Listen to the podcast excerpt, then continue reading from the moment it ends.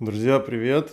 Леша Бочаров из московской SEO-компании, которая борется с аффилиатами. Называемся мы Top Head. Боремся мы с ними, потому что Яндекс их не любит, да? а клиентам позиции нужно показывать. Расследование аффилиации. Сложность 2 из 10. Не такая сложная, как в истории про сайты, где адреса были задублированы давным-давно, уже изменены, но все равно через веб-архив можно было это узнать. Вот ссылочка на этот ролик, там прям криминальная история, небольшой SEO-детектив. Сейчас мы работаем над сайтом Бюро переводов и нотариальных заверений. Он у нас растет, но как-то странно, то вверх, то вниз. Ну, точнее, у него динамика позитивная, но периодически он откатывается на ощутимый процент видимости в топ-10 вниз. На проекте отсутствует сейчас кое-какое важное внедрение. Это может объяснить такую статистику,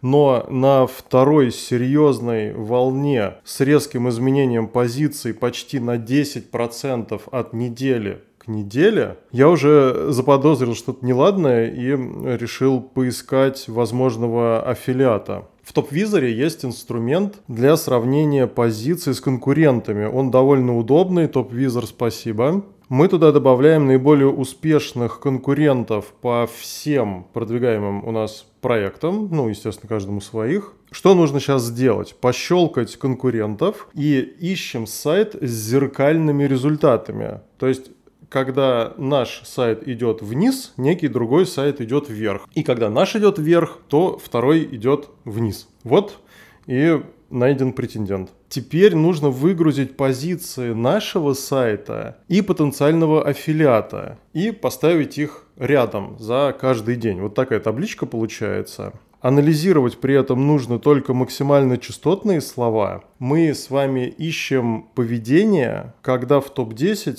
находится только один сайт из двух, и они меняются. Ну, то есть сайт может получать позиции там 10, 12, 8, 6, 10, пятая, шестая, четвертая. Да? Ну, то есть с какой-то тенденцией находиться где-то в топе. А если сайт прыгает с третьей позиции на восемнадцатую, а другой сайт при этом с двадцатой на там, четвертую, и они именно меняются местами друг с другом, то это 100% аффилиация. На картинке наблюдаю массу таких примеров, но также есть дни, когда оба сайта в десятке, поэтому я проконсультировался со своим техническим директором, и он ответил, что да, это явная аффилиация. Дальше я зашел посмотреть who is, это возможность проверить, кому принадлежит домен, я там хотел увидеть, например, одинаковый хостинг или может быть одинаковое имя владельца домена, но все оказалось еще проще, просто одинаковый адрес в контактах. Для Яндекса этого вполне достаточно, чтобы объединить сайты в группу, SEOшники называют это группой аффилиатов, и давать высокие позиции только одному рандомному проекту из этой группы.